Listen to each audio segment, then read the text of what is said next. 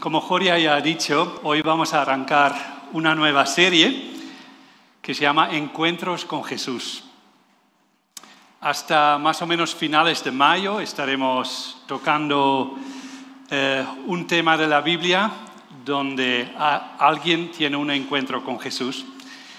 Creo que van a ser tiempos eh, muy ricos, tiempos en que podemos descubrir eh, más del significado de estos encuentros y los vamos a exprimir un poquito más.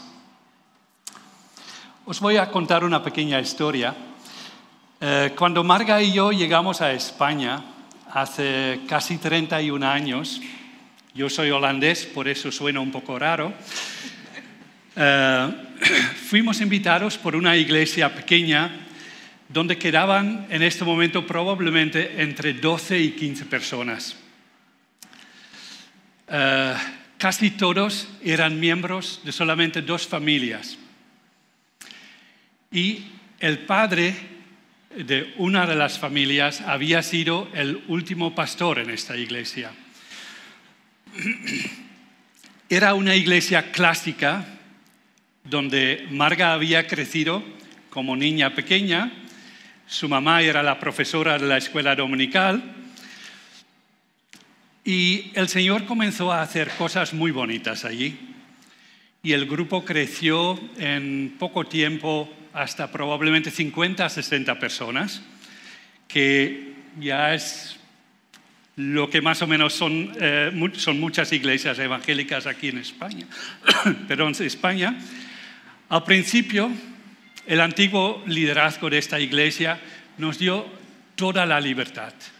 Nos dijeron, lo que escucháis de Dios, lo que vosotros queréis, podéis hacer. Empezamos a llevar el grupo de jóvenes, parte de la alabanza, nos vino a ayudar eh, Vicente Forner con la alabanza. Eh, entonces eh, predicamos también de vez en cuando. Pero llegó el momento en que algunos jovencitos del grupo de jóvenes eh, empezaron a conocer más a Jesús y se, se querían bautizar. Y claro, esta iglesia clásica era una iglesia donde estaban acostumbrados a bautizar los bebés. En este momento que estos jovencitos hablaron con sus padres que se querían bautizar, una bomba explotó. Ah, se enfadaron los papás y nos pidieron ah, devolver a cómo era la iglesia antes de que nosotros habíamos llegado. Nosotros sentíamos muy claramente que Dios no nos había llamado para venir a España para seguir con todo lo tradicional que ellos eh, estaban haciendo y finalmente no había otra salida que dejar todo atrás e irnos. Os puedo prometer que salimos realmente con el corazón roto, completamente roto. Nos sentimos muy doloridos Habíamos estado allí trabajando durante tres años. Habíamos visto el fruto que el Señor estaba dando. Tuvimos también que dejar el piso que la iglesia nos había prestado. Estábamos heridos, decepcionados, pero también tengo que reconocer que en este momento sentimos mucha rabia en nuestro interior.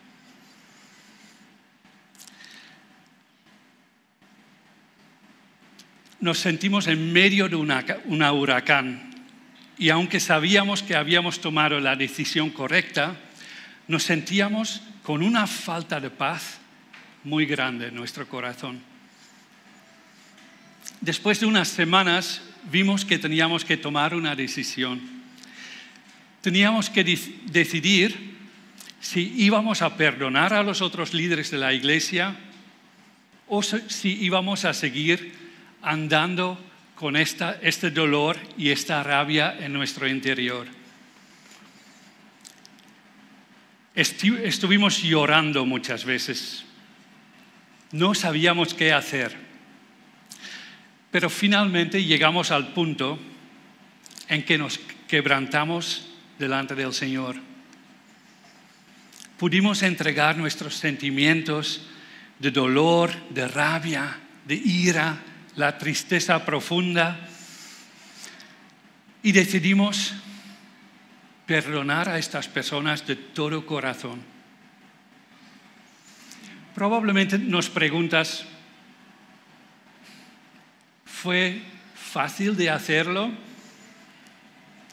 Y os prometo que fue uno de los pasos más difíciles, una de las decisiones más difíciles que tuvimos que hacer en nuestra vida.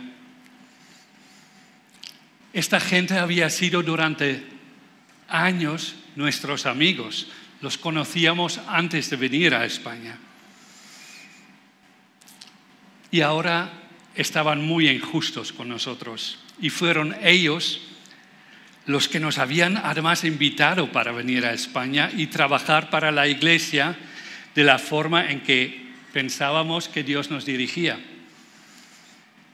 El perdón chicos, fue un proceso. Nuestro interior estaba súper revuelto, nuestras emociones a flor de piel. Pero después de perdonar, sentimos finalmente, nuevamente, la paz de Jesús en nuestro interior.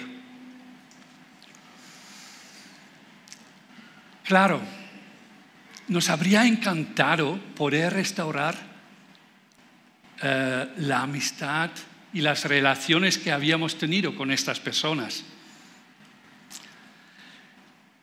Pero desafortunadamente no fue posible, porque estas personas seguían proclamando maldiciones sobre nosotros. Nos estaban diciendo cosas como, sois unos fracasados, sois inútiles. Nos quedó el peso de todos estos jovencitos con quien habíamos estado trabajando durante casi tres años. Algunos ya realmente habían tomado una decisión para el Señor y otros estaban realmente muy cerca. Y allí, honestamente, nos dolió mucho, porque con estos jovencitos habíamos estado muy cercano. Fue una gran alegría que después de años eh, encontramos en una reunión donde fuimos una chica de este grupo que realmente había, tomado la decisión de seguir a Jesús. Y nos dijo, oye, ¿sabes que tomé la decisión cuando estaba con vosotros?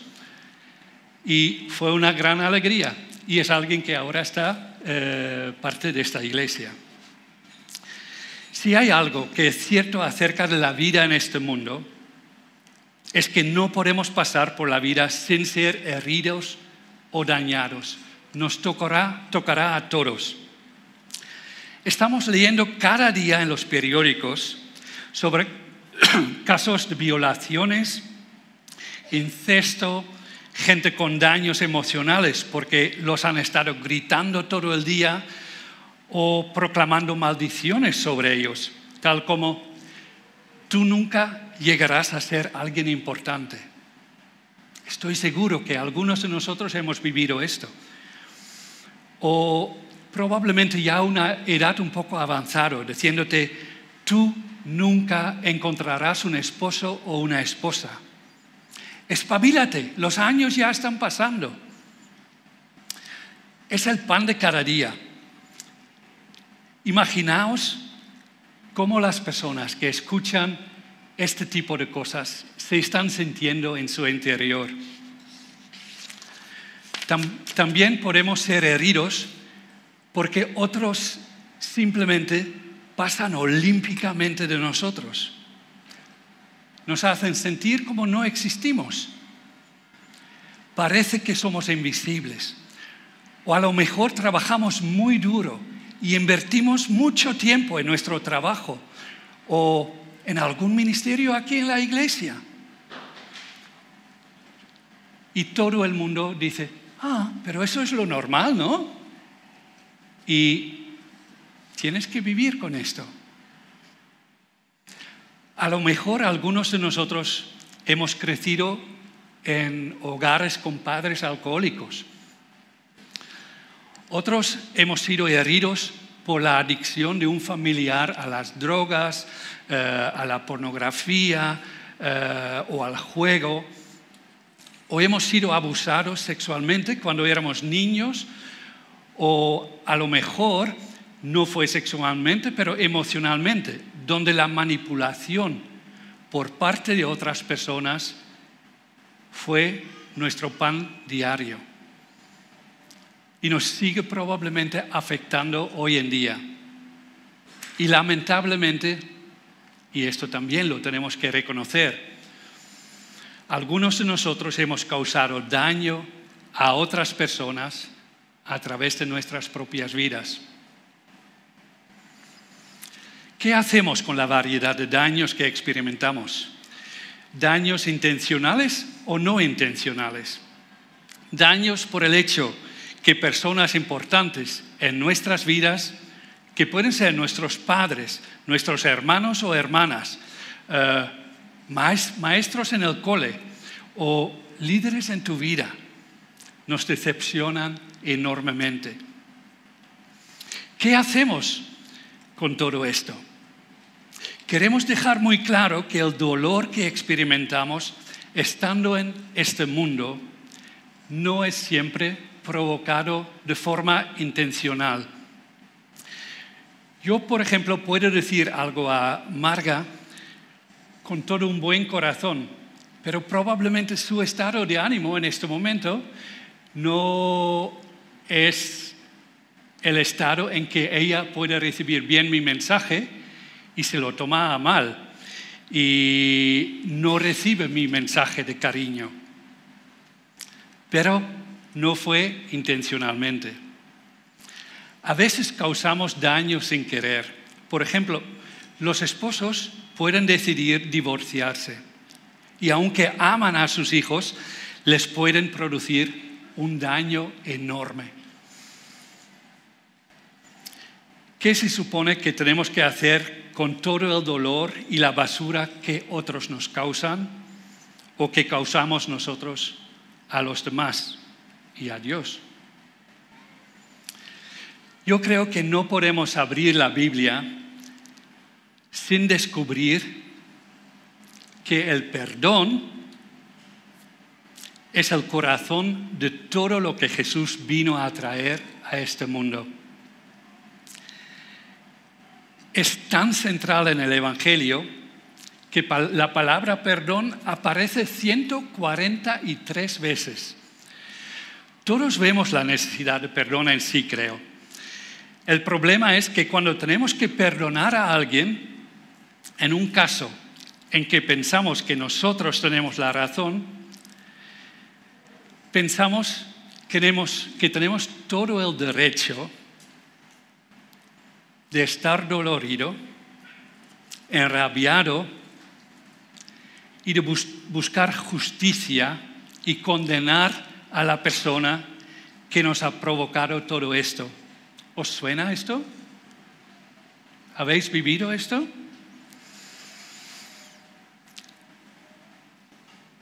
Pero creo que el Señor esta mañana quiere hacernos ver que no nos toca a nosotros de juzgar. Jesús pide de nosotros que le entregamos estos derechos que pensamos que teníamos.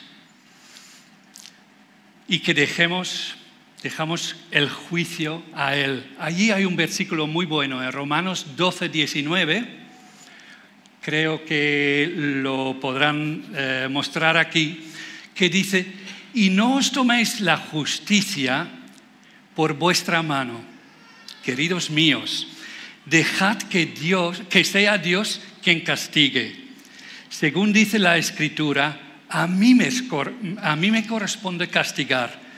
Yo daré a cada cual su merecido, dice el Señor.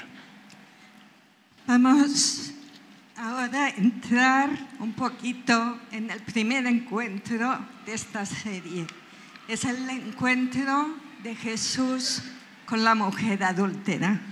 Y lo encontramos en el Evangelio de Juan, en el capítulo 8, versículos del 1 al 11. Supongo que lo podréis seguir por aquí también. Dice, cada uno se fue a su casa, pero Jesús se fue al monte de los olivos y al amanecer se presentó de nuevo en el templo y toda la gente se le acercó y él se sentó a enseñarles. Los maestros de la ley y los fariseos llevaron entonces a una mujer sorprendida en adulterio y poniéndola en medio del grupo le dijeron a Jesús, Maestro, a esta mujer se le ha sorprendido en el acto mismo de adulterio. En la ley de Moisés nos ordenó apedrear a tales mujeres. ¿Tú qué dices? Con esta pregunta le estaban tendiendo una trampa para tener de qué acusarlo. Pero Jesús se inclinó y con el dedo comenzó a escribir en el suelo. Y como ellos lo acosaban a preguntas, Jesús se incorporó y les dijo, aquel de ustedes que esté libre de pecado, que tire la primera piedra. E inclinándose de nuevo, siguió escribiendo en el suelo. Y al oír esto, se fueron retirando uno tras otro, comenzando por los más viejos, hasta dejar a Jesús solo con la mujer que aún seguía allí. Entonces él se incorporó y le preguntó, mujer, ¿dónde están? ¿Ya nadie te condena? Nadie, dijo la mujer. Tampoco yo te condeno. Ahora vete y no peques más. Para comprender mejor este texto, tenemos que entender en un momento lo que estaba ocurriendo. Había terminado la fiesta de los tabernáculos, pero Jesús se queda en Jerusalén y dice la escritura que no tenía casa, no tenía un sitio donde ir a dormir. Y dice que se queda a dormir en el monte de los olivos. Y a mí me gusta mucho imaginarme la, la escena, ¿no? ¿Os imagináis Jesús con todos los discípulos echando sus capas en el suelo, mirando a las estrellas? El Monte de los Olivos es una montañita que está enfrente a Jerusalén y desde allí puedes ver la ciudad, la muralla, las puertas de entrada. Y creo que a Jesús le gustaba mucho ir allí porque podía orar por la gente, por la gente de, esta ciudad, ¿no? Y dice que ah, en ese momento Jesús ya estaba en busca y captura por los sacerdotes, ya estaban procurando cogerle para poderle matar. Porque estaban llenos de odio y muy rabiosos contra Jesús. Y dice la palabra que al amanecer Jesús bajó y se fue de nuevo al templo y enseñaba. Y parece ser que mucha gente que le seguía estaban allí rodeándole, escuchándole. Y de repente vienen los sacerdotes, los escribas, los fariseos y le ponen una mujer en medio de toda la gente que le está escuchando, como si fuese un espectáculo. Llevan a una pobre mujer, seguramente ya medio desnuda, humillada, sucia, arrastrándola y dejándola allí, avergonzándola. ¿Os lo podéis imaginar? estaban tan llenos de rabia por el éxito que estaba teniendo Jesús, por sus milagros, por cómo enseñaba. Porque la gente le quería y le seguían. y querían tener una, una provocación para poderle acusar. Por eso ponen a la mujer allí en medio y empiezan a describir todos los detalles de cómo la han descubierto y la acusan de adúltera, eres una adúltera enfrente de todos. Y entonces le preguntan a Jesús, ¿tú qué dices? Debemos apedrearla. Esta era la pena que encontramos en la ley de Moisés, en el Antiguo Testamento. En Deuteronomio 22, 23 y 24 dice, apedrearéis la pareja, hombre y mujer. Si Jesús les decía en este momento que sí, iban a decirle, eres un despiadado, no tienes misericordia. Pues esa pena se contaba, se, hacía aún en contadas ocasiones. Si Jesús se inclinaba por la clemencia, se le podía culpar de no cumplir la ley, de tener demasiadas ideas blandas sobre lo que era la ley. Además, fijaos que solo llevaron a la mujer, no al hombre. Un poco machistas, ¿no? vale. Me imagino los ojos de Jesús mirando a la mujer con mucha compasión y luego mirando a los sacerdotes y viendo en ellos ojos de maldad sin ninguna misericordia, esperando que Jesús le juzgara, esperando que realmente la castigara severamente. Pero Cristo es justo y misericordioso al mismo tiempo. Él no acepta el pecado.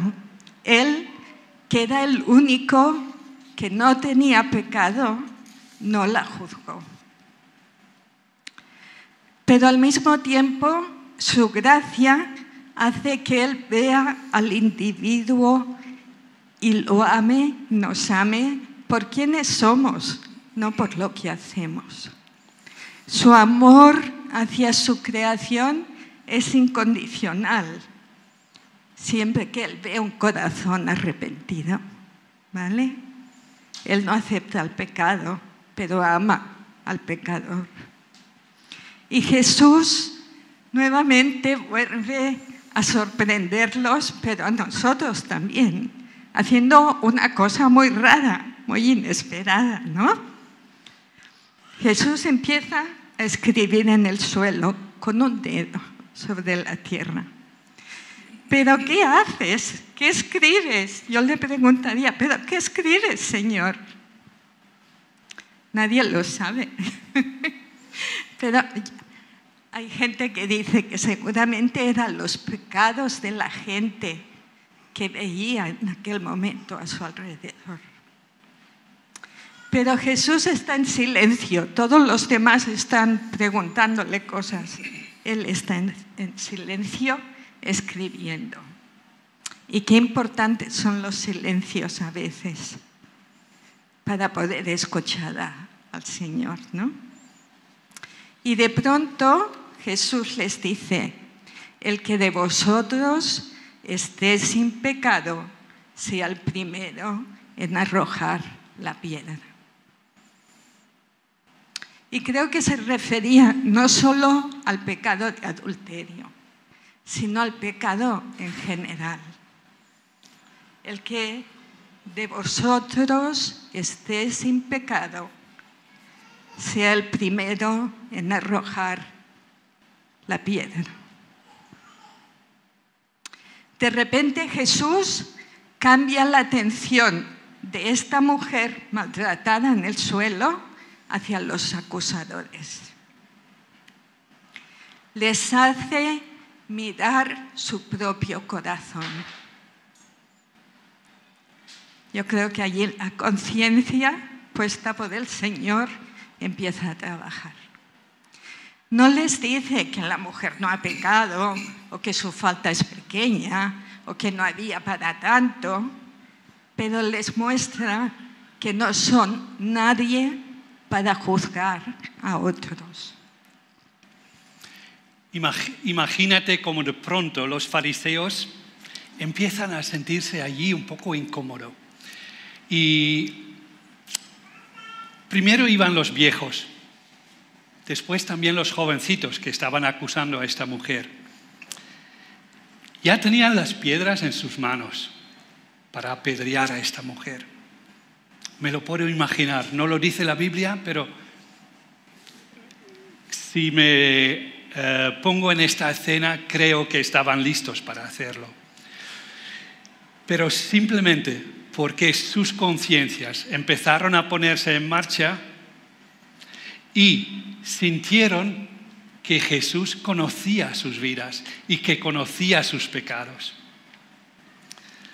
Entonces, allí se iban y ya no sabían qué decir más, cómo quejarse más. La mujer levantaba los ojos a Jesús y veía que estaban solos.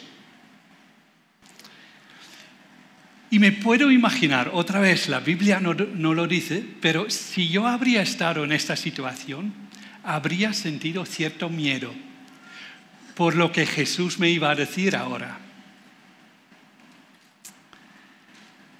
Pero Jesús la mira con sus ojos de amor y le dice, oye, ni yo te condeno. No la aver avergonzó, no la condenó, sino que le mostró su misericordia. La mujer sabía que había pecado. No había ninguna duda sobre ello. Y Jesús le dice, oye, vete ya y no peques más.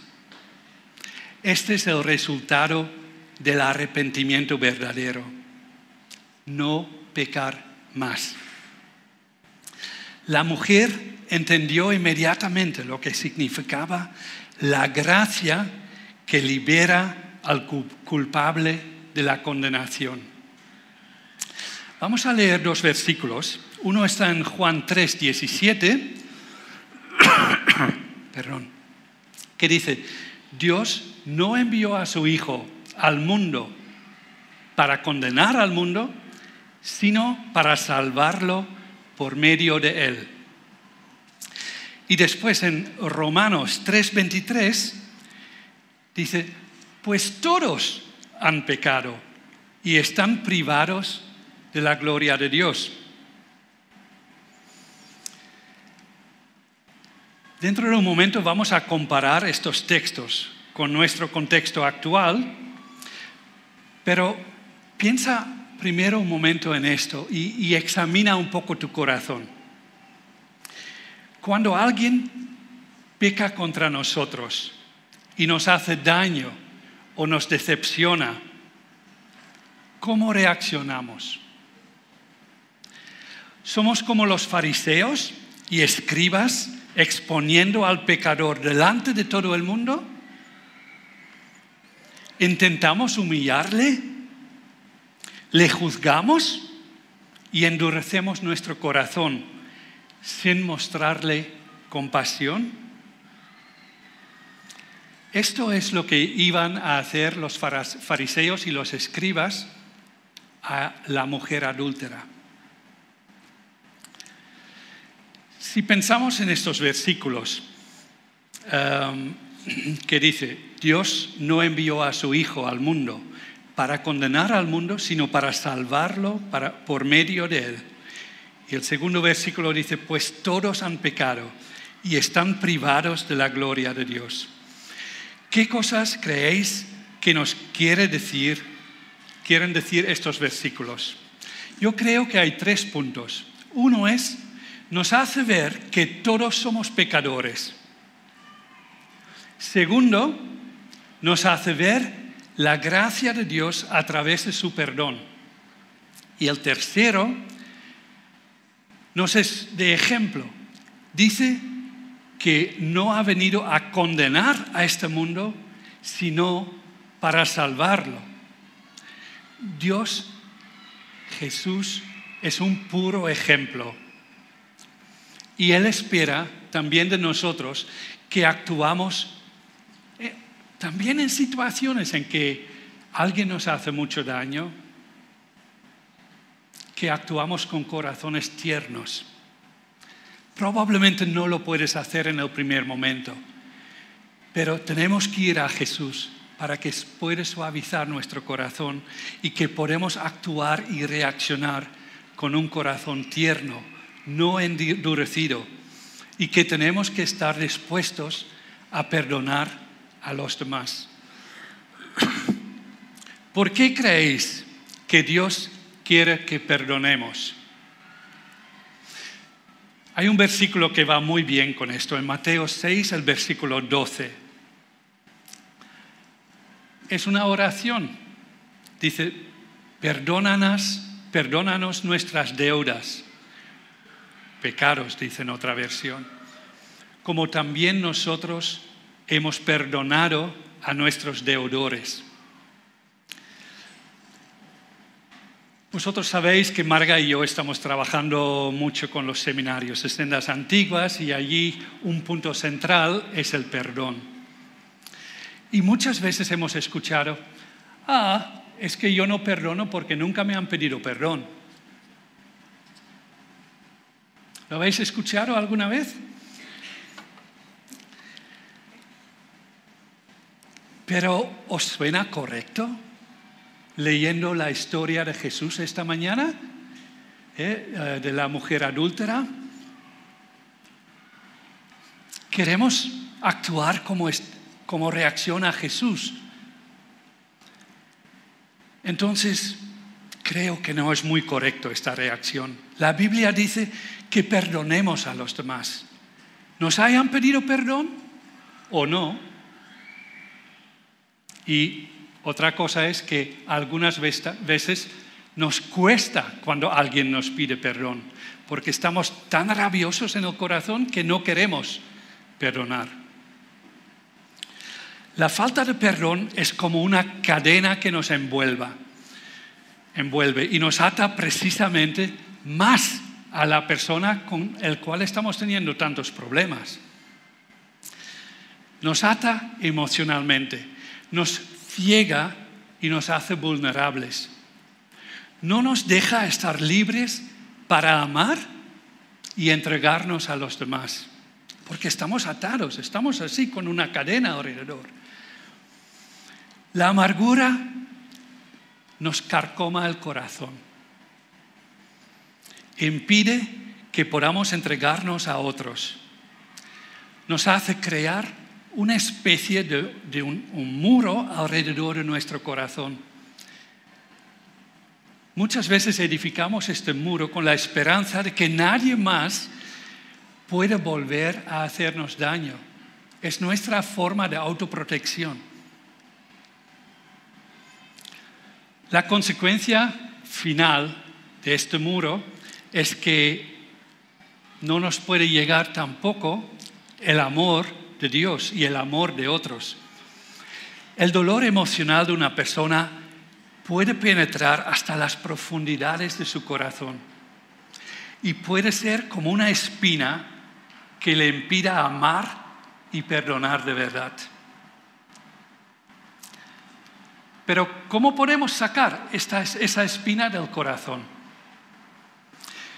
Os prometo por propia experiencia, Jesús es el único que puede traerte sanidad y restauración en medio de tu dolor. La única forma es acercarte a Él y poner a los pies de Jesús todos estos dolores, todas estas amarguras, toda la rabia y la ira, toda tu, tu tristeza también. Pero dirás, pero ¿cómo se perdona? El perdón, como ya hemos dicho, no es otra forma de decir no pasa nada. O que simplemente trato de quitar esto de mi mente y ponerlo en el fondo de mi corazón para que no se vea. o para no acordarme. No es minimizar lo que ha pasado o esconderlo debajo de la alfombra. Para perdonar de verdad y ser libres, tienes que ser honesto con Dios y contigo mismo. Para perdonar, te lo digo por experiencia, lo primero que tienes que hacer es etiquetar lo que te hizo la persona como pecado. Por ejemplo, es decir, Señor, cuando María me dijo eso, pecó contra mí. Le ponemos una etiqueta al dolor. Decimos, por ejemplo, este enfado, estas palabras que me hirieron tanto, esta murmuración que hicieron contra mí fue pecado y me hirió profundamente. O sea, lo haces tuyo, este dolor, ¿vale? Y le pones la etiqueta de pecado. Y esto nos cuesta mucho a veces, porque quizá quien ha pecado contra ti es alguien a quien amamos mucho. A veces un papá, un hermano, una madre, un líder. Y reconocer que no han sido honestos o buenos o correctos nos hace muchísimo daño. En los seminarios que Martín ha dicho antes, a veces he tenido hijos que han sido abusados brutalmente con palabras y físicamente por su padre, pero lo defienden y acaban diciendo, ah, pero ahora que soy mayor es distinto. Pero chicos, en el corazón de esa persona sigue habiendo un niño con un dolor tremendo porque ha sido abusado emocionalmente por su papá. Y si esa persona quiere ser libre, tiene que dejar de defender y decir, sí, mi padre pecó contra mí y me maltrató. A mí me dan ganas de gritarles a veces, pero caramba, reconócelo. No estás yendo contra tu padre, es reconocer tu dolor y lo que hicieron contra ti. También si queremos ser libres del dolor y el resentimiento, debemos reconocer y aceptar el daño que nos hicieron y llamarlo por su nombre. Sabéis, solo el pecado puede ser perdonado. Los errores no hace falta perdonarlos, son parte de la condición humana, pero el pecado debe ser perdonado. Lo segundo que hay que hacer es nombrar a la persona responsable del pecado. Por ejemplo, mira, Señor, María murmuraba sobre mí y me robó mi honor delante de otras personas y se burlaban de mí. Ha sido María, Señor. Entonces yo perdono el pecado de María sobre mí. El perdón no es algo barato ni fácil.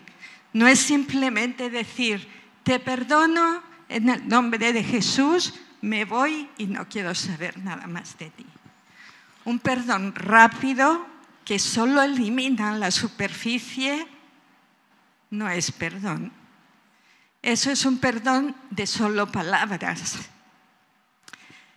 Si hacemos eso, el perdón sigue escondido en el corazón ay, perdón, el dolor sigue escondido en el corazón, hasta que un día, sin darte cuenta, vuelve a surgir, con toda la ira y el enfado que envolvía este dolor.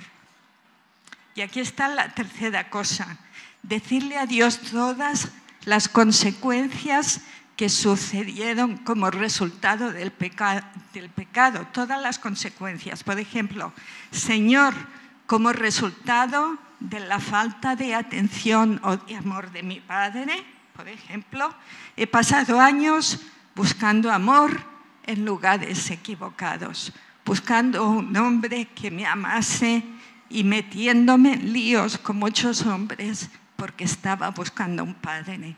¿Veis la consecuencia del pecado? O diciéndole el Señor, aquí están todos los efectos dominó, Señor, del abuso sexual de mi abuelo. O en la adicción de un cónyuge, mis hijos están sufriendo, etcétera, etcétera. Buscan las consecuencias para poder perdonarlas. Allí donde más duele, tiene que venir el, perdón. Si no mencionas todas las consecuencias, no estás desenterrando las raíces. Lo que tenemos que hacer es quitar las raíces de dolor de nuestro corazón. Piénsalas bien.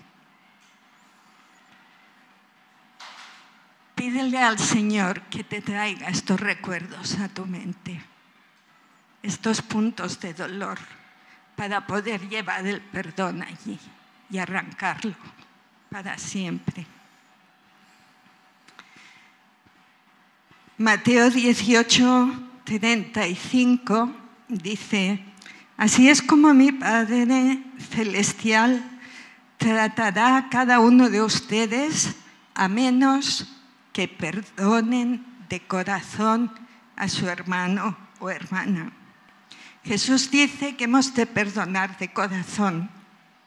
En los corazones es donde hacemos fantasías de nuestra venganza es donde habita todo el enfado, el resentimiento, el juicio y todo el dolor. Es allí donde seguimos recordando el dolor una y otra vez, por mucho que hayamos tratado de esconderlo o olvidarlo. Y cuando menos lo, lo estamos pensando, aparece. A veces con nuestro esposo o esposa o nuestros hijos cuando dicen algo o actúan de forma que nos recuerda algo del pasado. Y decimos, es que no sé qué me pasa, no me entiendo a mí misma. ¿Por qué he reaccionado así? ¿Por qué he reaccionado tan fuerte en esta situación? Yo estaba tan tranquila y de repente he explotado. Y todo es debido al dolor escondido que llevamos aquí dentro. ¿Y sabes cuál es el secreto para poder perdonar? Es reconocer en mi corazón que yo también soy pecadora. Mi orgullo, mi egoísmo, mi lujuria, mis malos pensamientos, mis enfados, los tuvo que llevar Jesús en la cruz para salvarme también. Cada uno de nosotros no somos mejores que la mujer adultera. Seguramente no nos vamos a la cama con otra persona, pero no hay categorías de pecados. Todos le costaron lo mismo al Señor Jesús. Todos los pecados. Hay unos que se ven más, otros que se ven menos, pero todo es pecado. ¿Qué crees que tus pecados y mi pecado le hicieron al Señor Jesús? Le clavaron con clavos en la cruz y le traspasaron con una lanza en el costado, tus pecados y los míos. El verdadero perdón no nace de nosotros. Solamente Jesús nos puede llevar al punto donde podemos entregarle todos nuestros derechos de estar enfadado, todo nuestro dolor. Solo cuando abrimos los ojos para ver cómo de grandes son nuestros propios pecados contra Dios y las heridas que hemos causado a otros, podemos perdonar a alguien por cualquier cosa que nos haya podido hacer. Y me gustaría haceros una pregunta. Y lo tienes que contestar no a mí, pero al Señor. ¿Has experimentado en tu vida el perdón de Jesucristo? Y escucha, no simplemente te pregunto si crees que Él murió por ti. esta no es la pregunta. La pregunta es si has experimentado profundamente en tu corazón el perdón que solamente puede dar Jesús. ¿Tienes la seguridad en tu corazón de que Dios te recibe porque has reconocido lo terrible era o es tu pecado? Él, ¿tienes la seguridad en tu corazón que Él realmente te ha limpiado por completo de tu pecado? Ya vamos cerrando. Quiero comentaros un par de cosas. Si no has experimentado el perdón de Dios en tu corazón y este perdón solamente se te ha quedado en tu coco, quiero pedirte que dentro de un momento tengas una conversación breve con el Señor. Desde casa podéis hacer lo mismo.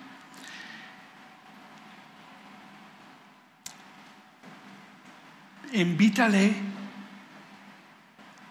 al Espíritu Santo para que Él te revela lo que realmente significa lo que Jesús hizo por ti. A la vez me gustaría que puedes pensar en cuatro preguntas que os vamos a hacer esta mañana. ¿Estás en este momento pensando en una persona a quien querías apedrear esta mañana? Probablemente no para matarle, pero simplemente para sacarte la rabia de encima. Probablemente no hay un grupo de gente que va a apedrear a una persona, pero probablemente tú sientes que quieres tirar esta piedra a alguien que te ha hecho daño.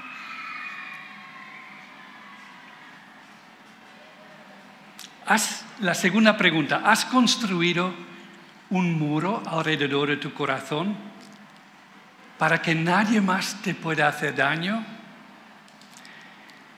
y estás en un punto de tu vida en que estás anhelando poder experimentar otra vez el amor de Dios y de las otras personas a tu alrededor? Tercera pregunta. ¿Has construido un muro alrededor de tu corazón para... Perdón, este ya he tenido. El tercero.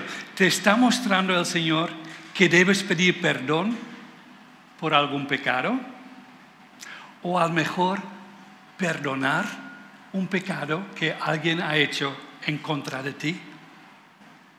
Cuarta pregunta, ¿te cuesta aceptar que Dios te perdona y que no hay condenación? Eh, ¿Te cuesta aceptar que Dios te perdona y sigues pensando que aún hay condenación de parte de Dios sobre tu vida?